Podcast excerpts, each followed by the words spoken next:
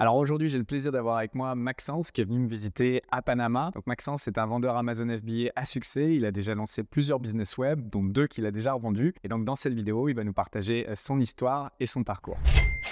Salut Maxence, merci d'avoir accepté l'interview. Est-ce que tu peux commencer par te présenter, nous dire quel âge tu as, d'où tu viens, où tu vis actuellement et qu'est-ce que tu fais dans la vie? Ben, merci beaucoup de m'avoir invité, Julien. Ça fait plaisir de venir te visiter ici euh, au Panama. Donc, euh, moi, j'ai 29 ans. Euh, je viens du Canada. On peut probablement l'entendre avec mon accent. En fait, je viens d'un tout petit village.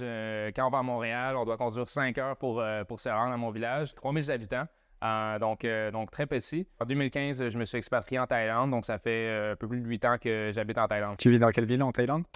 au début, c'était surtout Chiang Mai, puis j'ai encore mon appartement à Chiang Mai et maintenant j'ai rencontré ma copine à Bangkok, donc je mélange un petit peu les deux. Ok, très bien. Et est-ce que tu peux nous parler un petit peu de tes débuts en business? Déjà, quelles études tu as fait? Est-ce que ça t'a aidé dans le business que tu as lancé? Est-ce que tu es passé par la case salariat ou pas du tout? Et quel a été ton premier business? Comment t'es arrivé dans le milieu de l'entrepreneuriat? Ouais, donc moi, c'est quand même drôle parce que euh, j'étudiais en, génie mécanique. Puis euh, pendant mes études, moi, j'étais super fan euh, d'entraînement. Puis je suis tombé sur Tim Ferriss, 4-Hour Work Week, puis la semaine de 4 heures, je pense qu'on dit en français. Puis donc, je me suis démarré une entreprise infoprenariat en ligne. Donc, une entreprise où je vendais des programmes d'entraînement pour la perte de poids. J'ai commencé ça pendant que j'étais dans mes études. Et euh, quand je suis parti en Thaïlande, il me restait une, euh, un, euh, un, semestre à mes études. Et donc, finalement, je suis parti en Thaïlande et je suis jamais revenu pour terminer. OK. Donc, en parallèle de tes études, tu as lancé ton premier business de produits digitaux, en fait, de, de vente de programmes pour perdre du poids, c'est ça? Oui, exact. Et donc ça, c'est un premier business que tu as gardé combien de temps à peu près? C'est un business que j'ai commencé en 2014. Je pense que j'avais genre 20 ans. Je l'ai roulé pendant 5 ans, puis je l'ai revendu en janvier 2019. OK, donc du coup, c'est euh, déjà un premier euh, succès, on va dire. Premier business, des profits, et en plus, tu le revends. Tu comprends déjà cette notion d'actif. Quand on crée un business, tu crées un asset, quelque chose qui peut se revendre. Et ça a dû ensuite te driver un petit peu dans tes choix entrepreneuriaux euh, pour la suite. Donc du coup, à ce moment-là, t'encaisses ton premier gros chèque, on va dire, et euh, tu te dis, il faut que je commence un nouveau business. Et là, tu te tournes sur Amazon FBA. Donc, est-ce que tu peux nous parler de cette transition, du pourquoi et du comment, en fait? C'est une bonne question. En fait, euh, c'est peut-être une petite histoire que je peux raconter. Moi, euh, dans les dernières années du business, j'étais en Colombie. J'ai vécu deux ans en Colombie avec quelques très bons amis à moi. Puis, un de mes bons amis avait une entreprise Amazon FBA qui, lui, avait des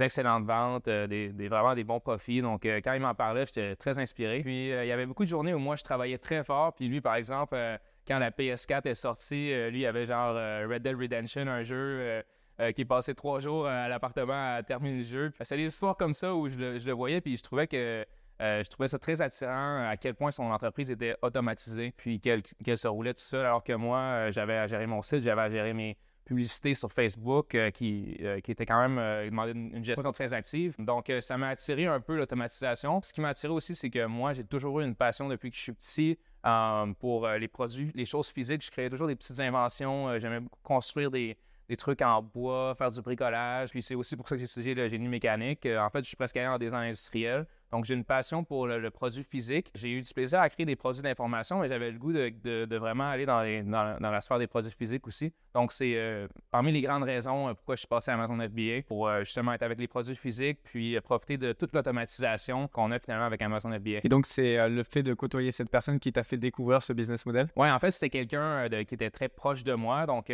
ça m'a beaucoup inspiré parce que je le connaissais très bien. Puis, quand on a quelqu'un qu'on connaît très bien, qui est très proche de nous, on réalise que finalement, en fait, qu'on n'a pas besoin d'être quelqu'un spécial ou qu'on n'a pas besoin d'être super intelligent ou sans offense à mon ami, mais, mais je, je sentais que il m'a vraiment fait sentir que si lui était capable, moi aussi, je pouvais être capable de réussir sur Amazon. Tu peux te projeter beaucoup plus facilement ouais. ton ami, effectivement. Exact. Et donc, du coup, quand tu t'es décidé à te lancer sur Amazon FBA, que tu as choisi ce business model, comment tu t'y es pris pour ton premier produit? Dans quelle niche tu t'es lancé? Et si tu peux nous parler un petit peu du cheminement de pensée qu'il y a eu derrière? Ouais, en fait, donc, euh, juste pour faire une histoire courte, euh, moi, quand j'avais mon premier business euh, dans la perte de poids, j'avais un des produits que j'avais développé, donc une offre que, que, que j'avais pour mes clients, c'était une marque de suppléments. Donc, ça m'avait permis de trouver un bon fournisseur aux États-Unis pour vendre ces suppléments-là. Et puis, je sentais que j'avais une bonne compréhension de ce qui faisait le branding pour un bon supplément alimentaire. Donc, ça m'a inspiré de me lancer dans cette, dans cette catégorie tout de suite en partant. Puis, je suis allé vers une niche beaucoup plus spécifique euh, dans les suppléments alimentaires euh, qui s'adressait à un, problème de santé que j'avais à ce moment-là. Ça m'a permis d'éviter euh, les grandes catégories super compétitives, puis de lancer un premier produit sur Amazon assez rapidement. Donc, tu avais déjà eu une petite expérience du, business de produits physiques. Quand tu avais ton business de produits infoprenariat, tu vendais également des produits physiques. C'était les tiens, c'était ta marque ou pas? Je, ne suis pas sûr d'avoir bien compris. Ouais, en fait, moi, c'était ma marque parce que, en fait, au début, je vendais seulement des produits d'information. Puis, après un certain temps, ben, je voulais avoir plus de produits à vendre. Donc, j'ai créé ma propre marque. Euh, c'était en private label, étiquetage privé, on dit en français. Ouais, private label. Ouais, private label. L'accent français. Ouais. Donc, ouais, c'était en private label. C'était euh, mes, en fait, ma marque de suppléments que j'envoyais à un entrepôt et puis que euh, j'expédiais euh, aux différents clients que j'avais partout dans le monde. Et donc, du coup, tu t'es relancé dans, cette même, euh, dans ce même secteur d'activité, on va dire, mais en focalisant sur des problèmes plus spécifiques, c'est ça? Tu as été un petit peu plus niché sur ce que tu as voulu vendre sur Amazon? Exactement, ouais. Ok, et est-ce que tu peux nous dire à peu près combien de budget tu as investi pour ta première commande Amazon pour partager ça un petit peu avec l'audience? C'est une question qu'on me pose très souvent à chaque mois.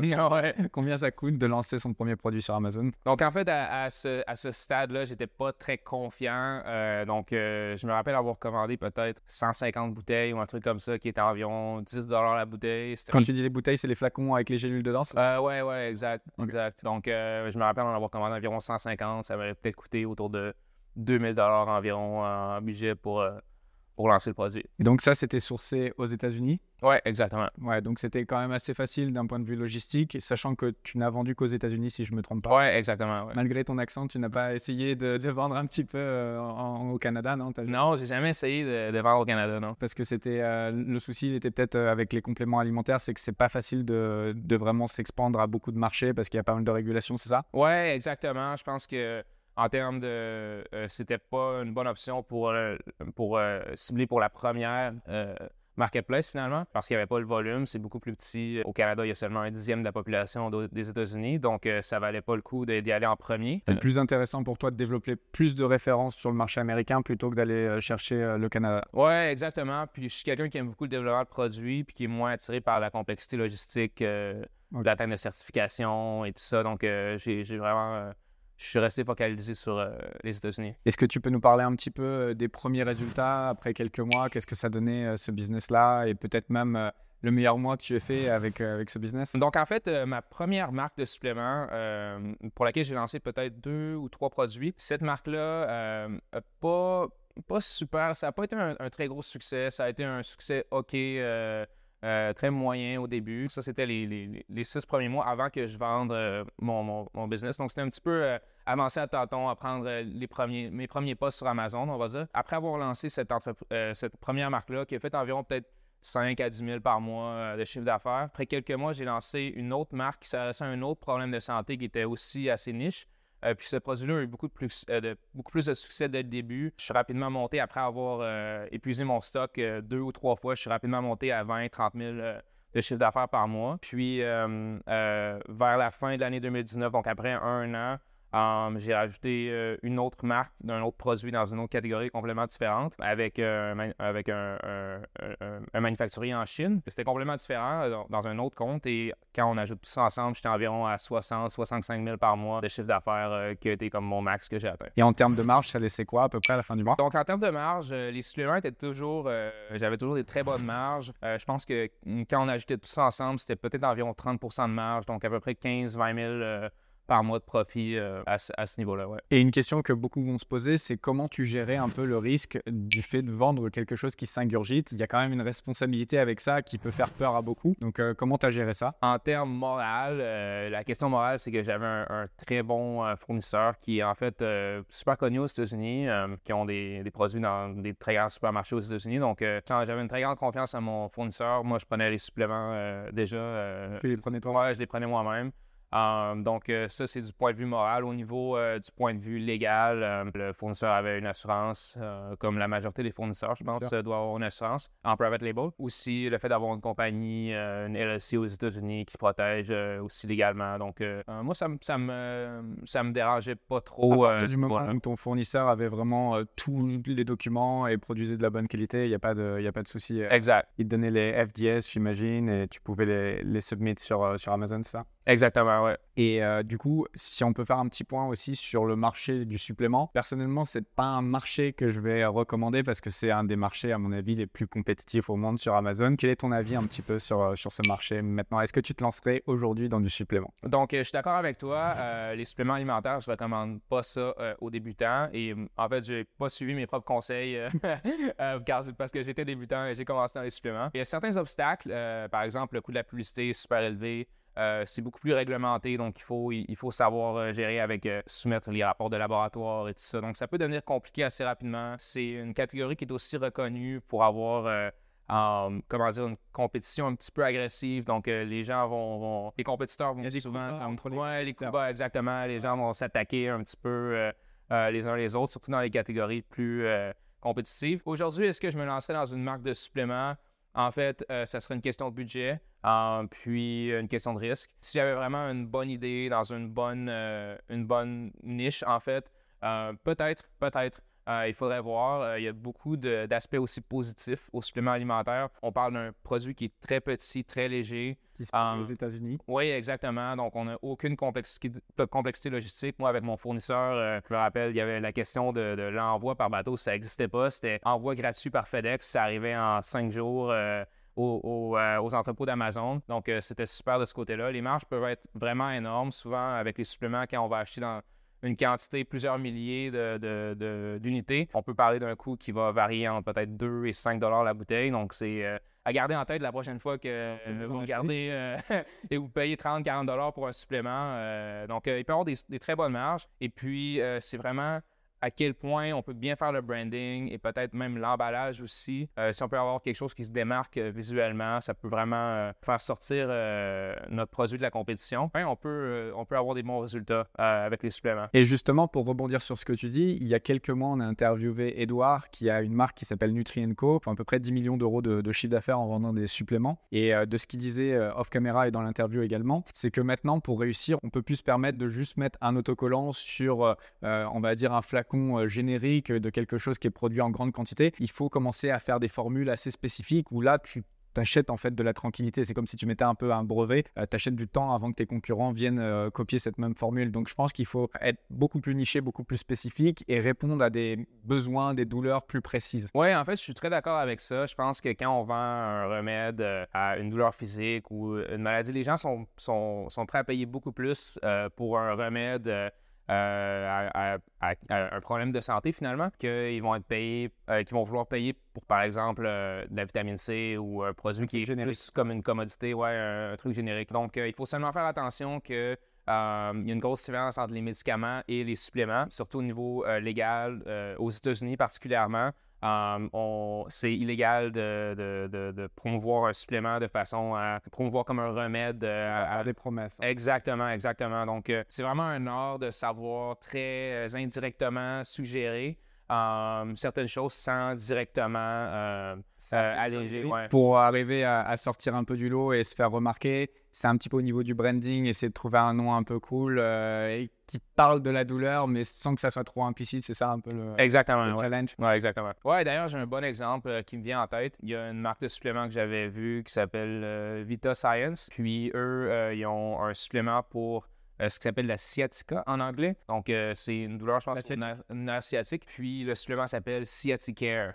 Euh, donc, c'est un peu une combinaison de mots qui suggère assez, directement euh, que c'est pour ce, type de douleur. Soulager la, Exactement, exactement. Il n'y a aucune promesse dans leur listing. Exactement, sans, mais ça, suggère sans euh, la fermer directement. Et c'est un gros succès, ce, produit? Ah, en fait, je me souviens plus exactement. Je me rappelle juste de l'avoir vu. je pense que la compagnie, dans l'ensemble, on, on trouvé plusieurs millions par année, mais je me, me souviens plus exactement des ventes pour ce produit-là spécifiquement. Ok, tu avais juste trouvé le, branding malin, en gros. ouais, ouais, ben c'est vrai que c'est un un bon nom, par exemple. Ensuite, le point suivant que j'aimerais aborder avec toi, c'est au niveau de la revente de ton business. Donc, tu as monté ta boîte de suppléments, tu l'as scalé à un bon niveau et ensuite tu t'es dit, je vais revendre mon actif. Donc, est-ce que tu peux nous parler justement du processus, comment tu t'y es pris pour revendre ton business Amazon FBA? Ouais, en fait, c'était assez simple. D'abord, j'ai décidé que je voulais le vendre. Puis ensuite, je me suis dirigé vers Empire Flippers, qui est une une des plus grosses plateformes d'achat et de revente d'entreprises euh, web dans différents domaines. Je les ai contactés, euh, j'ai fourni de l'information euh, qu'ils m'ont demandé, puis quand ils ont révisé l'information, ils ont approuvé, ont approuvé mon entreprise et est devenue disponible sur la place de marché. Et tu avais hésité entre plusieurs, parce que tu as également Flippa, tu as Micro Acquire, tu en as, as quelques-uns pourquoi le choix de Empire Flipper? C'est peut-être un peu subjectif. J'aimais beaucoup le produit, j'aimais la plateforme. Euh, c'est cool, c'est inspirant. On, y va, on voit les entreprises euh, avec les prix et tout ça. J'encourage d'ailleurs tous ceux qui euh, commencent un business web peu importe la discipline, d'aller voir en fait les business qui sont en vente, de voir quel chiffre d'affaires ils font, quel profit ils font et à combien ça se revend. Parce qu'en fait, c'est moi, ça fait partie des trucs qui me motivent énormément que de passer de temps en temps sur Empire Flipper et, voir les multiples auxquels se vendent les business. Je sais pas si tu fais pareil. Ouais, ouais, ouais, ouais, ouais, c'est très cool. Euh, on voit des, entreprises souvent qui ont un, multiple énorme, euh, puis des gros prix de revente. Euh, et souvent, ce que j'aime faire aussi, c'est aller voir le, le, graphique et voir combien de temps, depuis combien de temps il roule l'entreprise. Et des fois, c'est un an ou deux, euh, une business euh, qui se vend pour 2 euh, millions ou, et plus. Donc, c'est vraiment inspirant de voir à quel point les gens. Ouais, parfois, il n'y a pas besoin qu'elle soit très vieille, l'entreprise. Je sais pas c'est quoi le minimum, je sais pas si te l'ont dit, mais peut-être 6 mois, un an. Je sais que Billy, qui est mentor sur la chaîne, a vendu son business, il avait 13 mois, il me semble. Donc, tu vois, ça peut être des business assez jeunes qui se revendent sur la plateforme et c'est très encourageant de se dire que dans 13 mois, potentiellement, tu peux revendre et, et avoir un beau chèque d'un coup. Euh, ouais, ouais, ouais, c'est intéressant. Euh, est-ce que tu peux nous parler un petit peu du processus? Combien de temps ça a pris une fois que tu as listé euh, ton business sur Empire Flipper? Combien de temps ça a mis avant d'être vendu? Avec combien de personnes tu as dû parler avant de vendre ton business?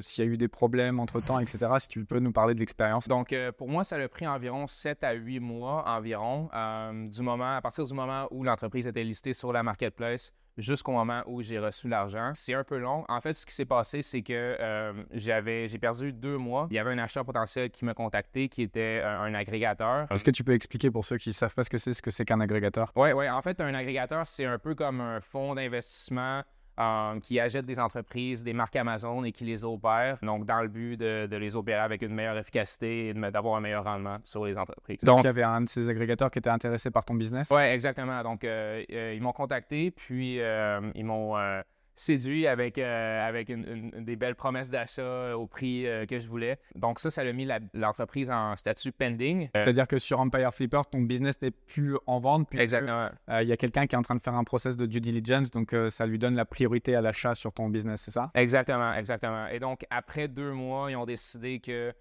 c'était une catégorie qui était trop euh, à haut risque pour eux, les suppléments. Donc, c'était même pas associé directement avec euh, les vérifications nécessaires qu'ils ont faites sur mon entreprise. Et ça, c'est une autre raison, en fait, euh, pourquoi mon entreprise a pris plus de temps. C'est un apprentissage que j'ai fait. Les suppléments alimentaires, c'est vu comme une catégorie à haut risque par une bonne partie des acheteurs d'entreprises Amazon. Donc, certains ont juste, beaucoup en fait, d'acheteurs ont une politique de ne pas aller vers les suppléments. Et ce n'est pas seulement les suppléments, il y a d'autres catégories aussi qui sont considérées à plus haut risque. Ouais, en temps normal, pour que les gens aient une idée, c'est plutôt un à deux mois, voire trois mois pour vendre un business Amazon FBA, c'est quand même très liquide. Mais c'est vrai que là, tu n'as pas eu de chance entre l'agrégateur qui te bloque et le fait que tu es dans une catégorie un petit peu plus euh, touchy, on va dire. C'est ce qui a fait que ça a pris un petit peu plus de temps. Et est-ce que tu peux nous partager à quel montant tu as vendu ton business Amazon FBA et peut-être nous parler un petit peu des conditions, comment ça s'est passé, la passation de pouvoir euh, quand tu as donné ton business, euh, en fait, ton bébé au nouvel acheteur? Oui, en fait, donc j'ai vendu pour un montant de six chiffres qui était 70% du montant euh, euh, en fait, euh, à l'achat et 30 qui était, un qui était divisé sur un paiement mensuel, à la seule condition que je sois disponible pour des appels d'accompagnement. Donc, il y en a eu comme deux ou trois. c'est tout? c'est tout. En fait, la passation de l'entreprise, Amber Flippers donnait un peu des conseils, mais ça a été beaucoup du travail que j'ai dû faire moi-même pour vraiment passer les, tout ce qu'il y avait à, transférer finalement, que ce soit des, des noms de domaine ou ben, le compte en tant que tel ou des, applications euh, genre euh, Sellerboard et euh, autres applications. Donc, vraiment, tout transférer les actifs de l'entreprise. Et la personne qui a acheté ton business, c'est un acheteur privé ou c'était, je sais pas, une entreprise qui était habituée déjà à vendre ce type de produit? Est-ce que tu peux nous dire un petit peu le, profil de qui achète ce type de business? Donc, en fait, la personne qui a acheté ça pour la, la taille de mon entreprise, c'est un individu qui travaille à New York. En finance, donc quelqu'un d'assez aisé qui voulait avoir peut-être une diversification dans ses investissements, puis peut-être même éventuellement quitter son emploi. donc, ouais, c'était cette personne-là qui, qui, a acheté. Ok, intéressant. Et est-ce que tu peux nous parler de l'après-revente Comment ça s'est passé le jour où tu reçois le gros chèque? Enfin, c'était un virement, du coup, j'imagine. Qu'est-ce qui se passe? Déjà, est-ce que tu as un peu le blues? Parce que moi, ça m'a fait ça quand j'ai vendu mon premier business au Maroc. J'étais très occupé avec mon business je le vends, d'un coup, euh, ta journée, elle est beaucoup moins remplie. Donc, euh, tu as un petit blues d'avoir l'impression d'être un peu moins utile. Est-ce que tu as eu ça? Et puis, euh, qu'est-ce que tu as fait après? Donc, en fait, il y a eu peut-être un petit peu un questionnement. Est-ce que j'ai bien fait de la vendre ou j'aurais dû la garder? je pense que j'avais ça la première fois et la deuxième fois aussi. Et ensuite, après la vente, je me suis comme un peu donné un sentiment d'urgence. J'ai essayé de me, donner un sentiment d'urgence pour retourner, redémarrer un projet euh, et euh, ma première priorité, c'était de m'en aller vers la consultation pour me refaire un revenu et éviter de juste euh, piger dans, mon, dans mon capital que j'avais envie de juste économiser et mettre de côté pour des investissements. Donc, c'est ce sur quoi je me suis vraiment concentré directement après la vente de, mon entreprise. OK. du coup, en termes de consulting, est-ce que tu peux nous parler de quel type de mission tu fais et pour qui? Oui, donc en fait, au début, j'ai commencé. juste avec des clients qui avaient différents projets dont j'ai travaillé sur un, projet d'une formation en ligne. J'ai travaillé sur euh, un client euh, qui avait une, marque Amazon, donc des petits projets. Et puis finalement, euh, après quelques mois, j'ai contacté un agrégateur qui est établi à Singapour. donc, c'est un agrégateur, comme on avait peut-être déjà dit, que, qui ont levé 100 millions en financement. Donc, une plus grosse compagnie. ils ont été très intéressés à ce qu'on se parle. puis, j'ai commencé à travailler avec eux comme étant mon seul client. Euh, puis euh, en les aidant avec du développement de produits. Donc ta casquette dans, ce, dans cet agrégateur, c'est vraiment toute la partie euh, recherche de niche et peut-être également lancement du produit en lui-même? Oui, donc, donc maintenant, je suis à la tête du développement de produits. Donc, tous les nouveaux produits pour toutes les marques. Donc, on fait environ 65 millions par année. De chiffre ouais, de chiffre d'affaires, exactement. C'est moi qui est responsable de trouver les opportunités. en fait, pas seulement, je travaille avec une équipe aussi, mais euh, ensemble, on trouve les opportunités. Euh, et puis on les valide, euh, on, les, on les développe, on trouve les, les, manufacturiers en Chine. Et puis on travaille avec, on travaille avec l'équipe de gestion de marque pour lancer les produits euh, sur Amazon. C'est très proche de, vraiment euh, ce que j'ai fait avec Amazon, de lancer les produits moi-même. Donc, Est-ce que c'est une échelle euh, supérieure en termes de budget Le lancement peut être vraiment conséquent? Oui, exactement. Et qu'est-ce que ça t'apprend, en fait, le fait de, de, le faire à cette échelle-là et de le faire pour quelqu'un d'autre? Donc, en fait, pour moi, la première chose que j'ai apprise qui, était, qui était vraiment cool, c'est que j'ai appris à bien sourcer les produits en Chine. avant, j'avais euh, un peu d'expérience parce que j'avais fait des marques de produits que j'avais sourcées en Chine, mais je n'étais pas très professionnel, on va dire. Donc, euh, de travailler avec eux, euh, et là, l'entreprise a une équipe en Chine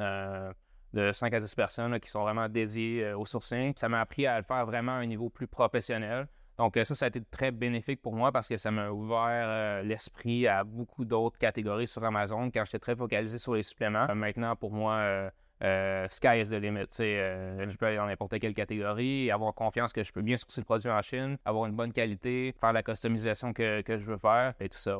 D'ailleurs, est-ce que tu aurais un petit tips à partager à l'audience sur le sourcing à par rapport, euh, on va dire, au processus traditionnel d'aller tout simplement sur Alibaba? Euh, qu'est-ce que vous faites de différent dans un agrégateur qui fait 65 millions de, de chiffre d'affaires par an? Hmm. En fait, le, processus d'aller par soi-même vers Alibaba, moi, je considère que pour un produit qui est assez simple, si on le fait bien, on évite les erreurs qui sont assez communes, ça peut être suffisant. Mais quand, pour moi, personnellement, euh, au niveau où j'en suis aujourd'hui, je vais beaucoup plus vers des produits qui sont très customisés, souvent complètement customisés. Et donc, euh, pour moi, d'avoir un agent de confiance, quelqu'un avec qui je travaille, quelqu'un avec qui on a de la communication, mais quelqu'un avec qui je fais assez confiance pour envoyer le paiement euh, de, la commande et savoir que euh, ils ont vraiment euh, mes intérêts à cœur. Pour moi, c'est ce qui est le plus important. Donc, le, le agent? Oui, exactement. exactement. S'en trouver vraiment un bon à qui on fait confiance et à qui, ça, évidemment, il faut le payer. ça coûte, c'est pas gratuit. il faut être prêt à, investir là-dedans. Mais quand on parle d'un une entreprise qui peut se vendre à 6, 7 chiffres, c'est un investissement qui vaut vraiment la peine selon moi. Et puis la plupart du temps, s'il est bon, il va te négocier des meilleurs prix, donc euh, tu vas y gagner. Ouais, exactement, Il peut exactement. avoir une meilleure qualité, il peut te permettre de faire plus de customisation, etc., d'avoir un meilleur échange avec euh, l'usine directement, plutôt que de passer par des trading companies sur Alibaba. C'est ça un peu le danger d'Alibaba quand on cherche juste comme ça. Il y a des très jolis listings, c'est un peu Amazon, Alibaba. Ils essaient de faire des jolies images pour qu'on trouve exactement ce qu'on voulait chercher. Et puis si on regarde bien euh, les informations, les détails, on se rend compte que c'est une trading company et qu'il y a plein d'intermédiaires et que du coup, quand on veut faire des modifications, bah, c'est pas la meilleure façon de le faire parce qu'on ne traite pas directement avec l'usine. Ouais, en fait, je suis d'accord avec ça et euh, j'ajouterais que euh, un des grands défis euh, quand on fait du sourcing en Chine, c'est le contrôle de la qualité. C'est vraiment bien d'avoir quelqu'un qui est capable d'exprimer l'importance euh, de la qualité au manufacturier et s'assurer qu'on a une bonne qualité parce qu'il n'y a rien de pire que de faire une grosse commande et que ça- on avait un bon échantillon et on- que le produit se rende sur Amazon et on découvre qu'on a des, mauvaises, euh, des mauvais commentaires parce qu'il y a eu des problèmes de qualité finalement avec la commande. Et également, tout à l'heure, tu me disais que tu étais la personne maintenant responsable au niveau euh, de la recherche des, des nouvelles opportunités, des nouveaux produits. Est-ce que tu peux nous parler un petit peu euh, de ton processus actuel? Comment euh, tu t'y prends? Quelles sont tes techniques? Donc, en fait, euh, j'utilise une variété de techniques. Une des, des techniques que j'utilise encore beaucoup, que tout le monde connaît, euh, Helium 10,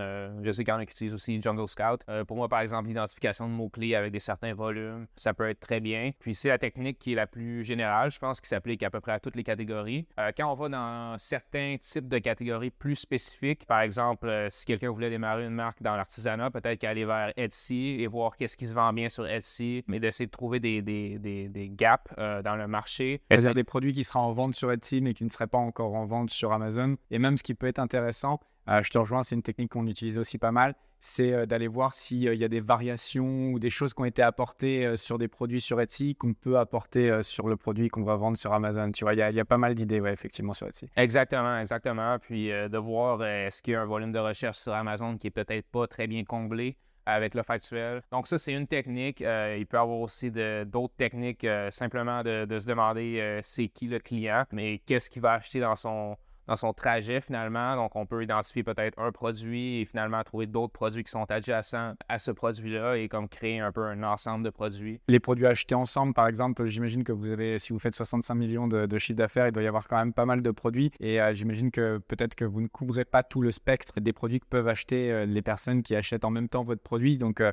dans les buy together, j'imagine que vous avez pas mal d'idées de, de produits que vous pouvez lancer également. Oui, exactement, exactement. Donc ça, c'est c'est une autre façon de faire. Il y a même des outils comme euh, Smart Scout qui sont très bien pour euh, trouver euh, des produits qui sont, euh, ils font des cartes visuelles finalement avec des connexions entre les différents produits. Donc ça, ça peut être très bien pour trouver des différents produits qui ont des connexions ensemble, qui sont achetés souvent ensemble. Ouais. Mais il y a aussi, quand on va dans Brand Analytics, dans le dashboard d'Amazon, on peut, dans Brand Analytics, on peut voir des produits qui sont achetés ensemble avec les produits qu'on vend actuellement. Donc ça, ça peut être une autre idée, mais il y a peut-être une, une dizaine ou même une quinzaine de stratégies qu'on peut, qu'on peut aborder pour trouver des idées de produits. Et il suffit vraiment d'utiliser une variété euh, et d'utiliser des stratégies qui sont plus pertinentes au type de produit qu'on veut aller euh, trouver. Et du coup, tout ce que tu fais euh, en tant que consultant pour euh, cet agrégateur, ça te donne énormément de, de data et énormément de- d'expérience. C'est également quelque chose qui t'est utile pour ton business Amazon FBA. Oui, exactement, exactement. Donc, euh, l'expérience que j'ai acquis avec, euh, avec mon travail pour l'agrégateur, ben, ça se traduit directement en ce que je fais maintenant en développement une nouvelle marque pour Amazon FBA. Donc, ouais, ça se, ça se traduit très bien. euh, Ces deux choses qui, qui vont vraiment bien ensemble. Donc là, en ce moment, tu es en train de préparer un nouveau lancement. Tu vas recréer un nouveau business Amazon FBA. Est-ce que tu peux nous parler de comment tu t'y prends et surtout de qu'est-ce que tu as appris de la première vente de ton business que tu implémentes maintenant dans celui-ci? Peut-être des erreurs que tu avais faites ou peut-être, on va dire que tu le construis peut-être plus avec cette idée euh, de le revendre et de le rendre plus liquide, plus facilement revendable, euh, j'imagine. Oui, en fait, euh, il y a beaucoup de choses que je fais différemment. Mais une des choses que je fais dif- différemment, par exemple, par rapport à ce que tu viens d'aborder, sur l'idée de commencer avec l'objectif de vendre. Euh, par exemple, cette nouvelle entreprise que j'ai commencé, euh, j'ai fait tout euh, très propre euh, dès le début, en enregistrant euh, la LLC, en ouvrant le, compte bancaire, en faisant le virement dans le compte bancaire et en gardant une séparation euh, très propre, en ayant tout, par exemple, la, la- la- euh, marque enregistrée au nom de la LLC, euh, le compte euh, Amazon euh, très propre encore, qui n'y a pas euh, 40 autres produits euh, de, quelques ans passés. Euh, donc, euh, vraiment essayer de créer un, contenant euh, vraiment hermétique qui se passe très bien à quelqu'un d'autre. Donc là, c'est plus l'approche que je fais à ce niveau-là pour que ça se revende très bien, que ce soit juste un, contrat à signer. La LLC se, se passe à l'acheteur et tout vient avec et ça se passe très bien. Donc, ouais. Et au niveau recherche produit, au niveau peut-être customisation, est-ce qu'il y a des choses que tu fais différemment? Ouais, en fait, de voir vraiment une grande variété de produits, un gros volume de vente, une des grandes choses que j'ai réalisées, c'est l'importance aujourd'hui de bien customiser, d'offrir quelque chose qui est très différent euh, visuellement. Mais en fait, je dis très euh, différent, euh, quelque chose qui est suffisamment différent visuellement pour que ça attire l'attention de l'acheteur quand ils descendent, ils voient les différentes options. Et donc, ouais, l'importance de la customisation est, très importante pour moi et j'accorde beaucoup plus d'importance maintenant à la qualité. Donc, avant, par exemple, j'avais fait des marques, une marque sur laquelle j'avais travaillé, j'avais même pas regardé le produit, j'avais même pas reçu un échantillon. maintenant, je reçois l'échantillon, je l'analyse bien, euh, je prends vraiment le temps. Euh, par exemple, avec euh, ma nouvelle marque, j'avais commencé avec un manufacturier que j'ai pas aimé. Donc, on a trouvé un autre manufacturier, j'ai eu un échantillon. Il y avait des petits trucs que je n'aimais pas avec l'échantillon, donc j'ai fait un autre échantillon. Donc, c'est un processus qui a pris trois mois avant. J'aurais jamais pris autant de temps pour faire un, échantillon qui me plaît beaucoup. Ok, donc là, vraiment, de ce que j'entends, c'est vraiment professionnalisation et amélioration de la qualité et customisation pour vraiment proposer un produit qui soit vraiment unique et, de top qualité. Oui, exactement. Et maintenant aussi, euh, un autre truc que je fais différemment, avant, j'étais un petit peu euh, cowboy, on va dire, avec. Euh, je regardais pas beaucoup les chiffres, je portais pas beaucoup d'attention au ratio de profit, au retour sur l'investissement. maintenant, je suis beaucoup plus professionnel à ce niveau-là. C'est vraiment Amazon une grande partie du succès, sur Amazon, c'est les chiffres. Donc, je porte beaucoup plus attention aux chiffres et je m'assure que la marge est, disponible, que le retour sur investissement est assez élevé pour ne pas avoir des contraintes de capital euh, dans l'agrandissement de l'entreprise. Donc, ouais, je suis plus professionnel, on va dire, euh, euh, dans plusieurs domaines maintenant. Et également, donc, après avoir une expérience réussie sur Amazon, le fait de travailler pour un gros agrégateur, au niveau confiance, comment tu te sens pour lancer des produits maintenant? Euh, en fait, ouais, je me sens beaucoup plus confiant. Euh, je pense qu'avant, j'avais toujours peur de lancer un produit et que ça se vende pas. je commandais des petites quantités souvent juste pour voir est-ce que ça va vendre, est-ce qu'il y a une personne qui va acheter mon produit. Et euh, une des choses que j'ai réalisées avec beaucoup d'expérience sur Amazon, c'est que en fait, euh, j'ai très rarement vu un produit qui ne se vend pas du tout. La majorité du temps sur Amazon, euh, c'est seulement une question de prix, les trucs se vendent. Et maintenant, ma plus grande peur, c'est plus de manquer de stock euh, trop vite et que mon lancement s'effondre à cause de ça. Donc, c'est vraiment ma peur principale maintenant. Donc, j'ai acquis, acquis assez de confiance maintenant pour me sentir que, OK, euh, je peux lancer un produit, je suis presque certain que ça va bien vendre. Là, justement, le, prochain produit que tu sors, tu as pris quelle quantité pour commencer? En fait, c'est un produit qui est un petit peu plus cher. Euh, maintenant, j'ai pris 800 euh, unités pour me couvrir environ 2-3 mois. Étant donné que c'est un produit qui est assez différent, en même très différent de, de l'offre actuelle. J'ai voulu y aller avec un petit peu moins de couverture d'inventaire. Et mon plan, c'est de voir après le premier mois comment ça vend. Et puis, si ça vend bien, ben, de faire une autre commande immédiatement. Et si euh, le volume n'est pas assez élevé, de le pivoter un petit peu, mais de faire une autre commande, mais peut-être avec un petit changement sur le produit. Et en termes de budget de départ, tu es à combien pour cette première commande? En fait, euh, en termes d'argent que je vais injecter dans l'entreprise, euh, pour débuter, je suis à peu près à 20 000 US. Pour la première commande, euh, si on enlève tous les coûts de photographie, euh, de, sourcing et tout ça, on est peut-être environ à 10, 10 000 environ euh, pour le produit. Le dernier point que je voudrais aborder dans la vidéo, c'est un petit peu de parler de tes objectifs futurs. Déjà, d'un point de vue business, comment tu vois là, les années qui arrivent? Qu'est-ce que tu voudrais faire d'un côté professionnel? Donc, en fait, j'ai le goût de continuer à, travailler pour augmenter et grossir la taille de mon entreprise sur Amazon. Donc, là, je suis dans un nouveau lancement. Je viens de mettre un dépôt sur, ma, sur la commande. Donc, ça devrait se lancer dans deux ou trois mois. Donc, j'ai le goût de continuer à travailler sur cette marque pendant deux ou trois ans et euh, viser une revente de sept chiffres. Euh, ça, ça serait bien cool. Et en parallèle, continuer à travailler euh, en, consulting, en freelance sur différents projets, que ce soit avec l'agrégateur actuel ou même d'autres projets qui vont peut-être s'ajouter. Puis de continuer ces deux axes-là, donc ma marque et puis le consulting pendant les, les, prochaines années. OK, top. Et d'un niveau perso, est-ce que il y a des choses, des passions, des choses que tu voudrais faire, dont tu rêves, euh, peut-être euh, des voyages ou peut-être, euh, je sais pas, là tu arrives au bout, il me semble, de, ton visa Thai Elite. Donc est-ce que tu vas reconduire? Est-ce que tu vas rester encore en Thaïlande ou est-ce que tu as envie d'aller habiter ailleurs? Ouais, ouais. Donc, comme tu dis, mon visa Thai Elite se termine dans environ un an et demi. Et puis, je vais aussi avoir 30 ans dans, six mois. Donc, j'ai bien voyagé dans ma vingtaine. j'ai fait au-dessus de 20 pays. et puis, je trouve que j'ai vraiment été pas à tous les endroits dans le monde que j'avais le goût de visiter. Donc, je pense que je suis prêt à passer comme au prochain chapitre, puis peut-être m'orienter plus vers euh, m'établir à quelque part et peut-être commencer à, penser à démarrer une famille. C'est plus vers ça que, que je m'en vais.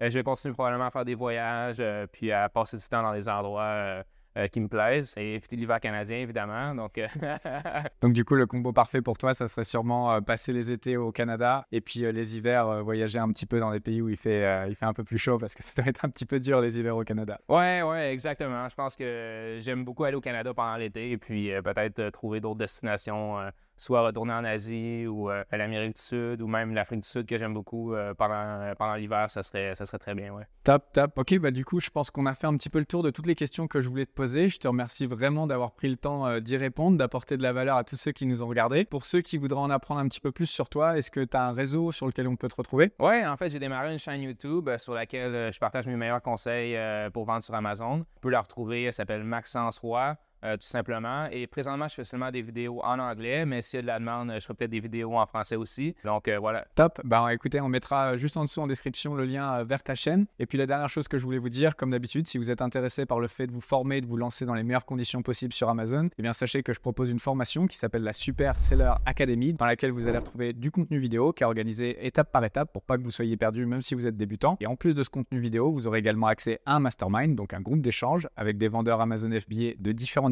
qui s'entraident au quotidien pour aller encore plus vite et plus loin dans cette aventure. Donc si c'est quelque chose qui vous intéresse, de rejoindre la communauté et la formation vidéo, vous retrouverez toutes les informations juste en dessous en description et on se retrouve soit à l'intérieur de la formation, soit dans une prochaine vidéo YouTube. Je vous dis à très bientôt, merci encore et ciao, bye bye. Ciao.